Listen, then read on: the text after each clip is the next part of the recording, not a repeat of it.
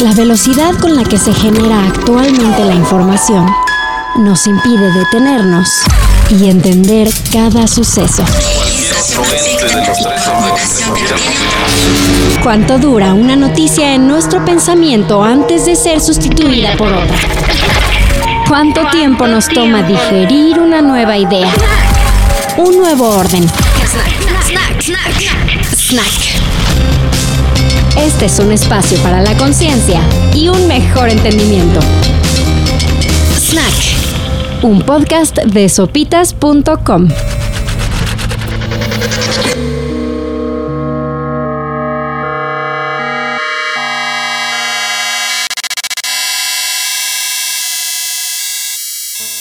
Hola, Gre. Hola Max, ¿cómo estás? ¿Cómo te ha ido? Muy bien, ¿a ti? También muy bien, estoy muy emocionada de volverte a ver esta semana para este nuevo episodio de Snack de esta segunda temporada, ya es el tercero, se van volando, lo cual es buena señal o no? Es buena señal. Además, te digo, ya tengo una excusa para bañarme y peinarme y venir a grabar algo. Entonces todo es, todo es ganancia. Arreglarte, procurarte, maquillarte. No, eso no. Producción. te van a llegar a echarte. Pero el, el tema de esta semana está muy interesante. Es uno que ha sido muy recurrente desde hace algunos meses, muy preocupante para algunos, pero es necesario platicarlo. Sí, se volvió como el tema de moda. De repente hubo unos meses ahí como terminando 2022, empezando 2023, cuando todos estábamos volteando para allá y sí nos sacó de onda. ¿Pudiste checar chan, la imagen chan. que te mandé? Chan, chan, chan. Sí. O sea, es relacionado con la inteligencia artificial. Y su capacidad o no capacidad de hacer arte. Fíjate que cuando yo escucho inteligencia artificial, lo primero que se me viene a la mente es la película. ¿La de IA? Ajá, sí. Until you were born, robots didn't dream, robots didn't desire unless we told them what to want.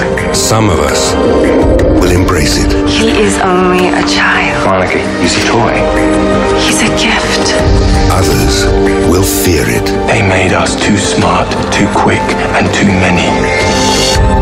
That's why they hate us. Como que durante muchos años tuvimos en mente que inteligencia artificial eran robots y cyborgs y androides y que solo se iba a manifestar de esa forma y en realidad se está desarrollando en formas en las que una inteligencia artificial es capaz de crear arte o eso es lo que se está debatiendo, si es arte o no es arte. Si es arte, no es arte. Y ¿Qué significa para los humanos que se dedican a ello?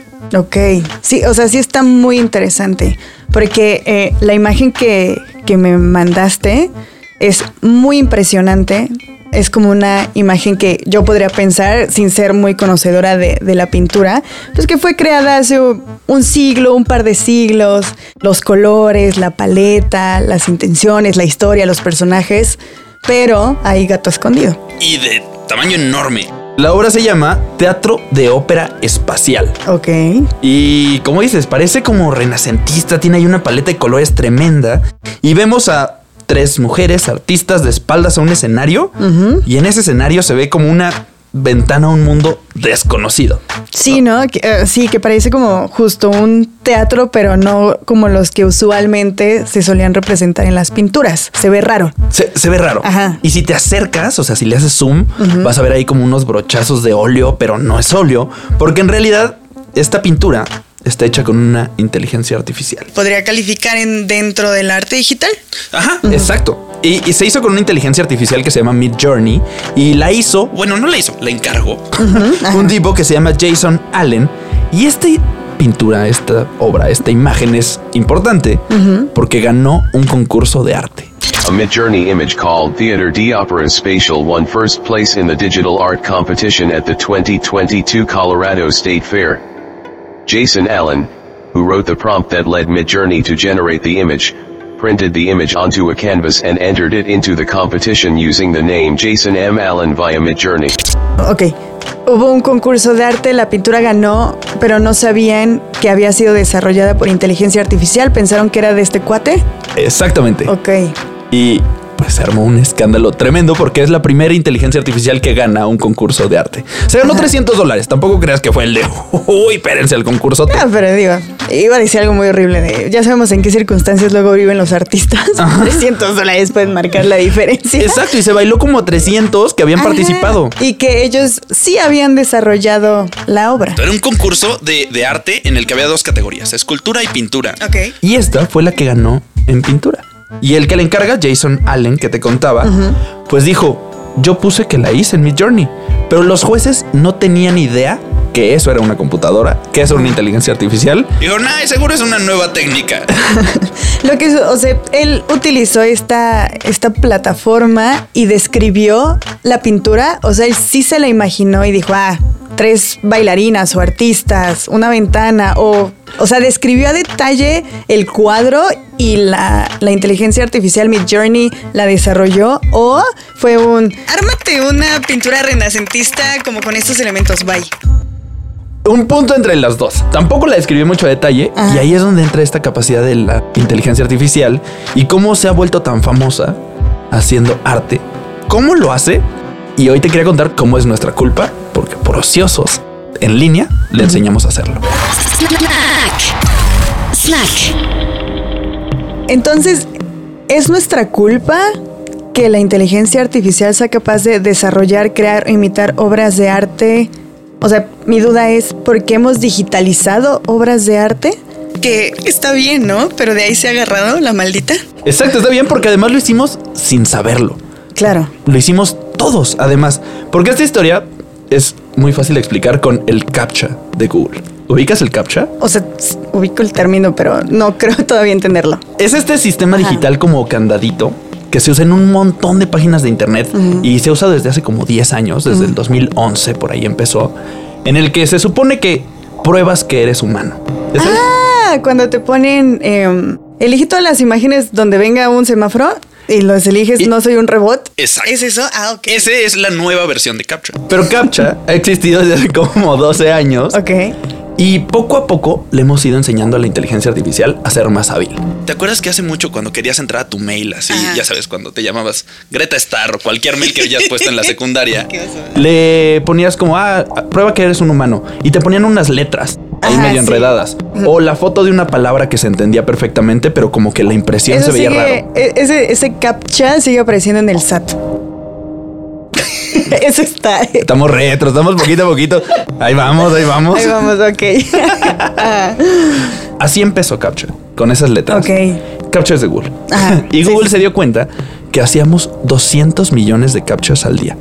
Ok, o sea, demostrábamos que no éramos robots 200 millones de veces al día. Ajá. Y entonces dijeron, a ver, pues ahí tenemos a 200 millones de becarios no pagados, vamos a sacarles jugo y empezaron a usarnos de pues su labor digital no pagada. Ajá. Nosotros no nos enteramos y cada vez que transcribíamos una palabra, estábamos digitalizando un libro sin saberlo.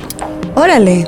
O sea, que en tus búsquedas regulares de ¿por qué me duele el pecho? O sea, todas esas palabras las utilizaban para en algún momento digitalizar obras Oh. literarias. Exacto.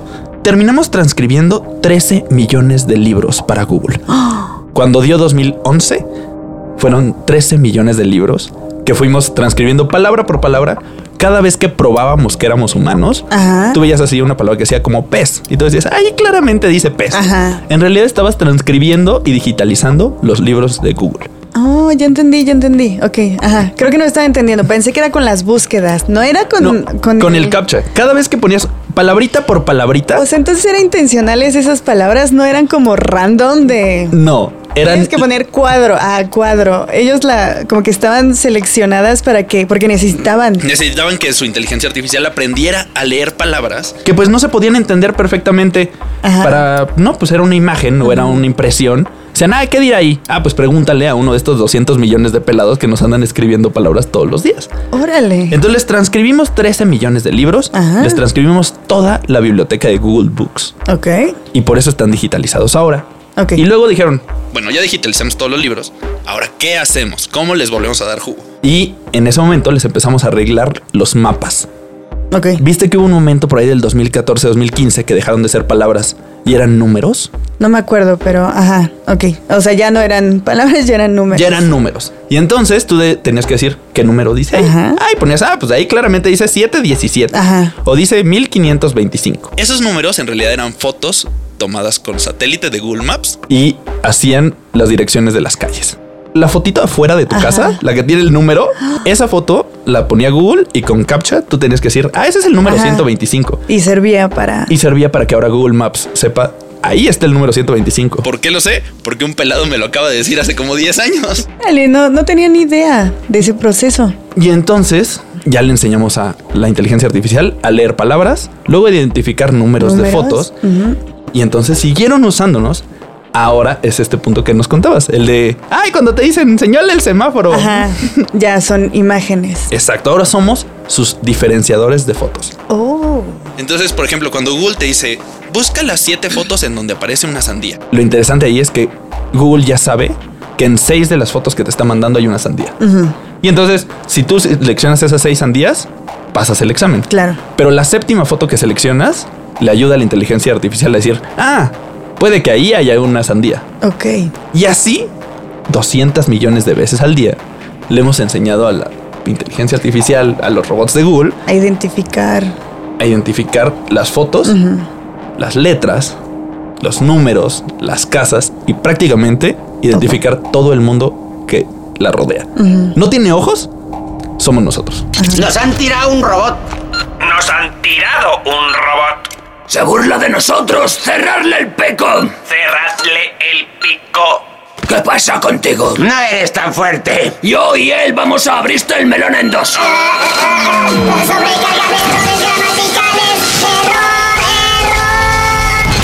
¡Uy! ¡Qué aterrador suena eso! No, en, en las películas eh, imaginamos que nos iban a utilizar como baterías. Y así, pero nos están utilizando así ahorita. Ahorita nos usan, desde hace 10 años nos están agarrando, aparte de sus becarios no pagados. ¿Quién sabe cuántas veces les he trabajado, les he enseñado a su mentada computadora? Y probablemente todos los que nos escuchan igual. Cada que entrabas a tu mail, le transcribías un libro. Órale. Entonces somos los ojos de la inteligencia artificial y así le enseñamos a reconocer el mundo que la rodea. Y a partir de eso, la inteligencia artificial empezó a pintar o a reproducir imágenes. Sí, eh, sea, pintar no, porque es la acción de tomar un pincel, un lápiz y hacerlo, pero a imitar las pinturas, las imágenes de las pinturas, como si un brochazo al óleo, no sé, con tal técnica queda así, aprendió a imitarlo, Exacto. a que se vea tal cual. Y así fue como la inteligencia artificial pues ha ido aprendiendo a reproducir arte. Siempre hemos usado las compus para hacer dibujitos. Nos encanta Sí. diseñar en las compus. Empezamos en los 70s, ahí pintando con pues código. Después empezó con Microsoft Paint. Paint. El. Paint así que, que todo mundo usaba de niños para poner su nombre o para hacer unas cosas horrorosas. Ese empezó en 1985. Ok. ¿Cuántos tiene? ¿40 años casi? Sí, casi. Empezó en blanco y negro con 20 herramientas. Sí. Fue un avance tremendo, pero entonces el chiste es que siempre lo hemos usado. Pero el avance grande llegó en 2015. Hace relativamente muy poco. Ocho años. Fue una noticia tremenda, pero casi nadie se enteró. Ujú, ¿por porque quedó escondida ahí entre estos pues, periódicos específicos de tecnología y tenía un nombre enredado y luego ya ves que ves números y dices, esto no es para mí. Ajá. En 2015, las inteligencias artificiales Aprendieron a hacer algo que se llama subtitulación automática de imágenes. No tengo ni idea de qué significa. Ajá, imposible. Ajá, ajá. Pues con todo lo que le enseñamos, todo lo que le fuimos diciendo, mira, así se ve una sandía, mira, así se ve un número de una casa, mira, así se ve una palabra impresa. Pues le enseñamos tanto que las computadoras aprendieron o las inteligencias artificiales aprendieron a que si le mostrabas una foto, automáticamente podía decirte qué había ahí. O sea, describirla. Podía describir todos los elementos que componían esa imagen. Todos. Ok. Por ejemplo, si le mostrabas una foto tuya en la playa, Ajá. no decía como, esa es Greta Padilla de Sopita. No. Uf, uf, pero decía uf. como. pero decía como, ah, esa es una mujer en la playa Ajá. tomándose un refresco, tomando el sol, leyendo un libro o cualquier actividad. Ah, ok, entonces no te describía arena, em, persona, mujer, mar, sol, cielo, sino te describía como Ajá. la situación, pues. La situación se había vuelto muy buena Ajá, en subtitular Ah, las imágenes. Porque también fue aprendiendo gracias a los medios. Cada vez que subes una foto, Ah. tienes que ponerle, en esta foto aparece el presidente Sí, de como la México". descripción. La descripción. Esas descripciones también las leyó la inteligencia artificial. Ok. Entonces se volvió buenísima para subtitular imágenes. Y en 2015 que fue cuando salió este avance, pues unos científicos de, de computacionales se preguntaron qué pasa si le pedimos lo opuesto. O sea que tú describes, tú pones las palabras, los subtítulos y te desarrolla la imagen. Si tu inteligencia artificial has visto miles de millones de imágenes en internet que tienen las descripciones de texto, ¿qué pasa si le damos vuelta al proceso? Claro. Si yo te doy el texto, pues tú dame una imagen. Y entonces lo intentaron con algo Esto también ocurrió en 2015. en 2015. O sea, luego, luego que salió esto, se propuso la idea la contraria. idea de voltearla. Ok. Y entonces, pues la idea fue hacerlo con algo que jamás hubiera visto una inteligencia artificial. Así que le preguntaron, hazme una imagen de un camión de escuela verde. Ok, siempre eran amarillos. Siempre son amarillos. Ajá. Y salió una cosa horrorosa. Un pecero de la Ciudad de México. Ni siquiera. Salió esta imagen. Que te la estoy mostrando O sea- en una compu. Le estamos poniendo en el video, pero salió una imagen horrible. Ah. A quienes estén en audio, es una mancha verde, Ajá, está como rayada, ¿no? Como en movimiento. pero echándole muchas Pero, ganas. ajá. Ajá. O sea, no, no podríamos ni decir mucho. surrealista. Le salió horrible. Ah, Pero había algo ahí. Había una idea de Ajá. dónde ir avanzando. Y entonces a partir de eso se dieron cuenta que ya podían identificar lo que había en una foto. Y si le seguían chambeando, pues podían llegar a hacer el proceso opuesto. Si yo te digo, tú hazme la imagen. O sea, si me describes bien en palabras una imagen, eventualmente me vas a poder crear la imagen que yo te describí. Exacto. Y así es como funcionan todos estos programas que se pusieron de súper de moda en 2022. Hay un ejemplo muy, muy padre que, que hace un experto en tecnología en Forbes, que es la idea de un mono haciendo un podcast. No tiene nada personal con que yo tengo un micrófono enfrente. Me acabo de dar cuenta que no aplica, pero La computadora sabe exactamente cómo se ve un mono. Ha visto miles de millones de imágenes de monos. Ha visto cómo se ve hacer un podcast. Sabe que es un programa de audio. Sabe que involucra un micrófono. Entonces, ¿cómo funciona? Pues agarra un mono y un micrófono y los crea en una escena pues que le parezca consistente. Así es como funcionan todos estos programas que se hicieron famosos. O sea, es como este programa en el que tú, yo nunca lo ocupé porque se me hace muy raro y por todo este debate que a mí también como que se me hizo, eh, pues justo para, sobre todo los artistas o ilustradores y demás, de que ponías como tu selfie y a partir de ahí te ponían escenarios distintos, así como te pintaba así la diosa galáctica y te ponía así como cascos y cosas así, o te llevaba a otro pedazo de la historia. Te ponía como esos elementos y demás. Exacto. Eso. Entendía perfectamente de, mira, esta es una cara humana, estos son sus ojos, este es su nariz, esta es la boca, y lo vamos a pintar en un escenario galáctico. Y entonces ya sabía cómo se ve algo galáctico, ah, pues con estrellas, con sombreritos, con antenitas o cualquier tarugada que se le ocurra. Así funcionaba. Esa particularmente de los rostros es una de las más populares. De estos retratos que Ajá. se hacen súper virales. Esa se llama y ahí es donde viene algo curioso.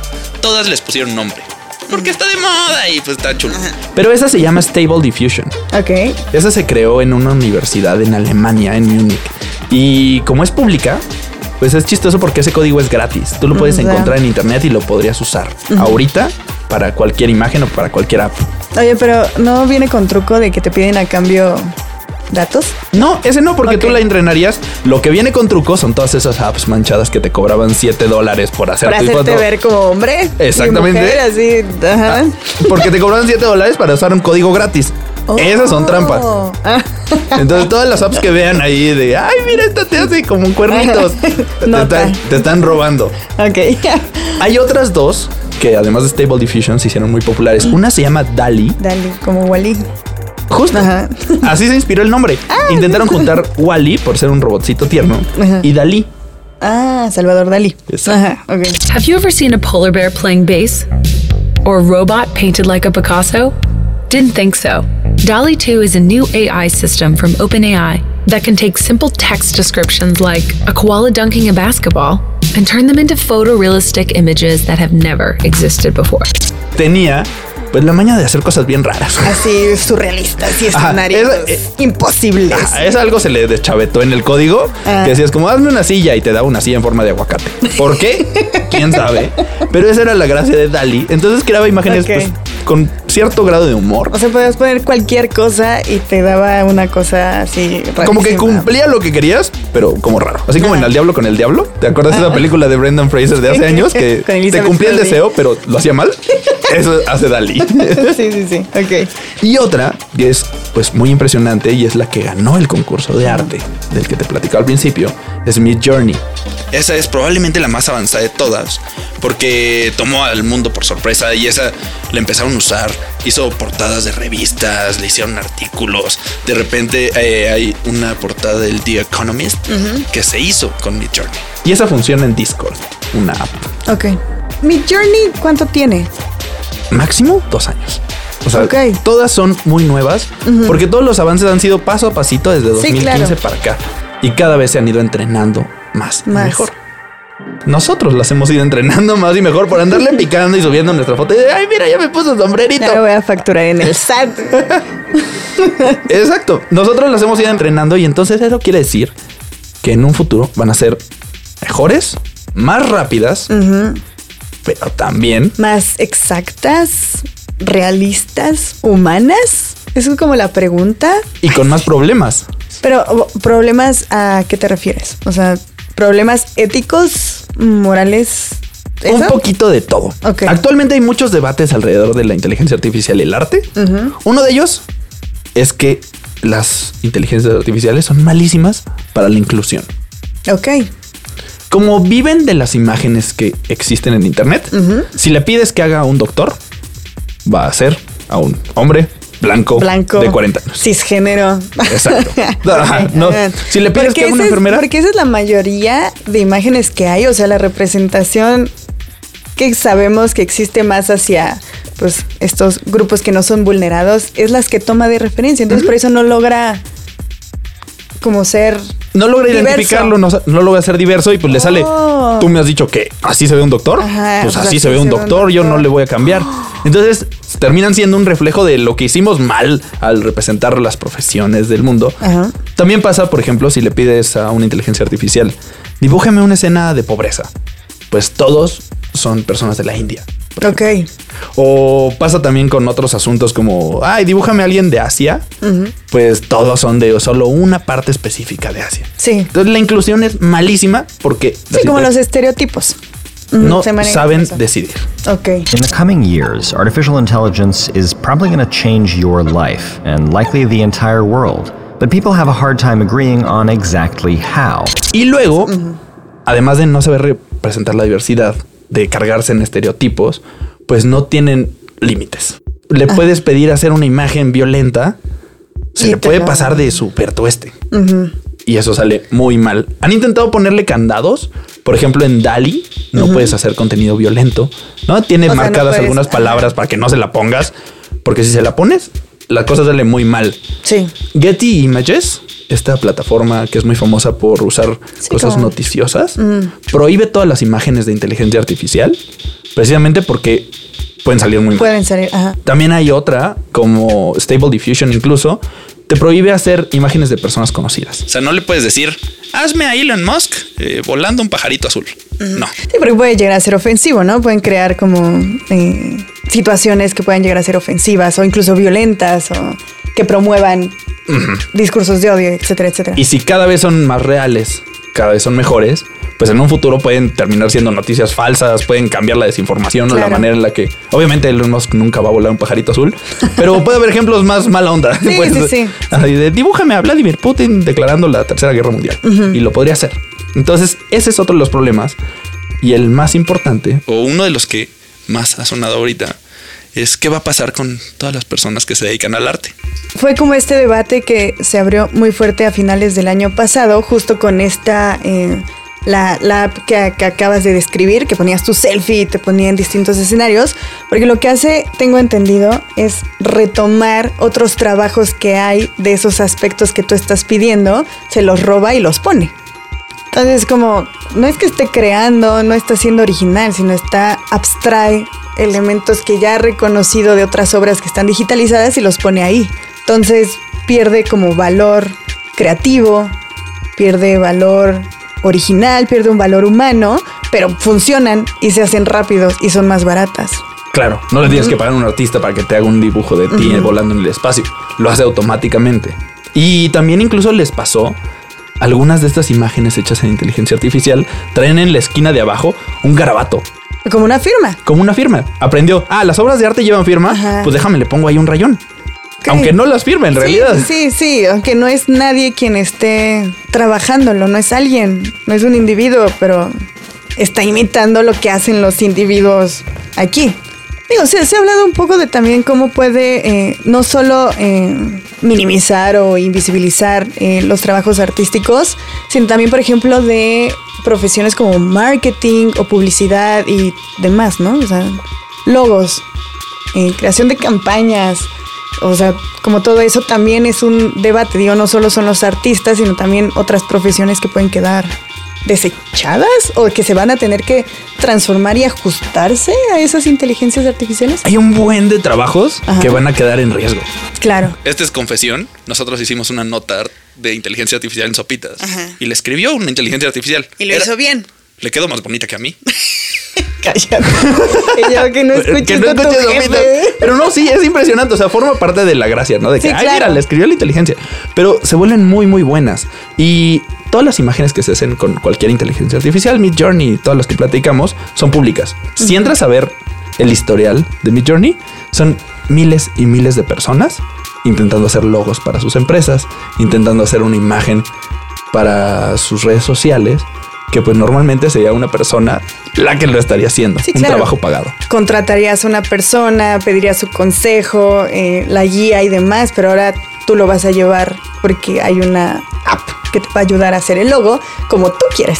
O incluso mejor, se puede volver lo que decía. Órale, le quedó muy pasada de lanza porque de verdad lo hacen muy bien. O sea, las imágenes quedan muy chulas. Es- pero es como esta parte, no sé si te acuerdas de eh, la película de Charlie y la fábrica de chocolate de Tim Burton. Ajá, la más acá. Ajá, no sé si te acuerdas de esa parte en la que el papá eh, le ponía tapitas a las pastas. Trabajaba en una fábrica y luego llegó la tecnología y a él lo corren porque había una máquina que le ponía tapitas a las pastas y lo hacía más rápido. Entonces eran miles de pastas en un día cuando el papá podía hacer decenas, si no es que cientos. Pero luego las máquinas empezaron a descomponer por el uso y tuvieron que contratar al papá para arreglar las máquinas. Entonces, a mí eso siempre se me hizo como muy interesante de esta parte en la que, sí, quizá la, la tecnología, en este caso la inteligencia artificial, va a venir a cambiar muchas cosas, pero siempre va a tener que haber humanos detrás de esos procesos. Y la ¿O manera en la que los adoptamos también. Claro. Porque este diálogo que estamos teniendo ahorita sucedió en 1859. Cuando se habló por primera vez de... No, no es de inteligencia Ah. artificial, pero es un diálogo muy similar. 1859, esos son más de 170 Ajá. años. En 1855 se presentó la primera fotografía en una State Fair, en una de estas World Fair, perdón, en Sí, una de estas ferias mundiales.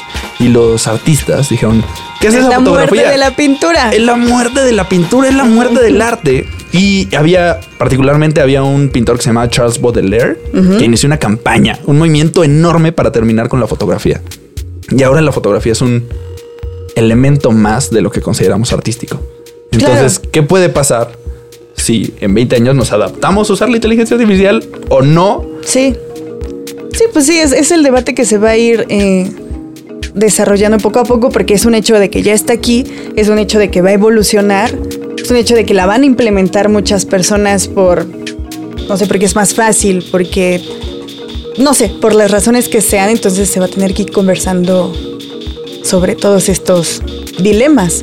Pero esto que apela como un aspecto más creativo y que lo que nosotros hemos pensado o descrito siempre como humano, que es el arte, ya no es tan humano. Entonces, o sigue siendo humano porque hay, hay personas detrás que lo hicieron. No sé, la, la creación sigue siendo humana. A mí, a mí me recuerda mucho esta escena de, de Yo Robot. Ajá. Cuando Will Smith le pregunta a Sony así de que tú no podrías escribir una novela, tú no podrías hacer un bello, una pintura o escribir una sinfonía. Y pues el robot le dice, tú tampoco, hermano. Tú no tienes esos talentos. Permíteme. Sí, sí, sí. Ah, Entonces, a, a ver qué sucede, pero pues esta es una de las revoluciones más interesantes que, que nos hemos encontrado por ahí. Pero es lo que causa confusión, porque si metieron una pintura, obra digital y ganó, y los jueces no sabían que le había hecho un robot, pero pues les causó algo, es como... Entonces es capaz de también provocar emociones lo que haga una máquina. Y no estamos hablando, ya sabes, así que Oh. Sony en Yo Robot y androides y que... Ah, claro, no, no estamos en el 3000. Ajá, sí, sí, o sea, estamos hablando todavía de un código ahí, ni siquiera de HAL, ¿no? De 2001, dice del espacio, o sea, que tiene una conversación contigo, ¿no? Estamos hablando de un código por De un ahí. ajá, que termina en punto .com. O sea, puedes entrar ahorita a hacerlo y provocarte una emoción con una Ajá, o escena sea, ya es posible, o sea, ya logran hacerlo abstrayendo todo lo que la humanidad ha aprendido a lo largo de los años. Entonces, pues vienen todas estas preguntas de si es arte, si va a lograr provocar emociones, si son todos estos as- aspectos, si va a reflejar todos los aspectos humanos que el arte siempre ha eh, reflejado. Entonces, pues son cuestiones que no se van a responder ahorita, pero con el tiempo, pues irán ampliando las respuestas. Quizá. Ya tenemos algo para festejar en el viernes o para deprimirnos con el viernes. Viernes de bajón. Ni modo, Max. A Gracias. cerrar la computadora, apagar el wifi y ya me hago mi sombrerito de aluminio. Así Listo. es. By the end of the century, we're very, very likely to have general purpose AI. The median is something around 2045. I'm a little more on the conservative side. I think the problem is harder than we think. I like what John McCarthy, he was sort of one of the founders of AI. When he was asked this question, he said, well, somewhere between five and 500 years. And we're going to need, I think, several Einsteins to make it happen. Esto fue el tercer episodio de Snack. Busquen este podcast todos los viernes en donde sea que escuchen eh, todos estos programas. Los invitamos también a leer la nota completa que vas a escribir en sopitas.com, Max. Pues sí, ojalá. La voy a escribir yo, te lo prometo que no se la voy a encargar a alguien más ni a ninguna inteligencia Si artificial. sale muy buena, lo voy a dudar. ¡Auch! Pero sí. Ya, no, no. No, lo que acabas de decir. Pero bueno, mi nombre es Greta Padilla. Y el mío es Max Carranza. El guion y la investigación estuvo a cargo tuyo. El diseño de audio de Carlos El Santo Domínguez. El video fue de Raúl Fernández y Andrea Montoya. Y la coordinación, como siempre, de José Antonio Martínez. Así que mi nombre es Greta Padilla y nos escuchamos el próximo viernes. Adiós. Snack es una producción de sopitas.com. Snack. Disponible en sopitas.com.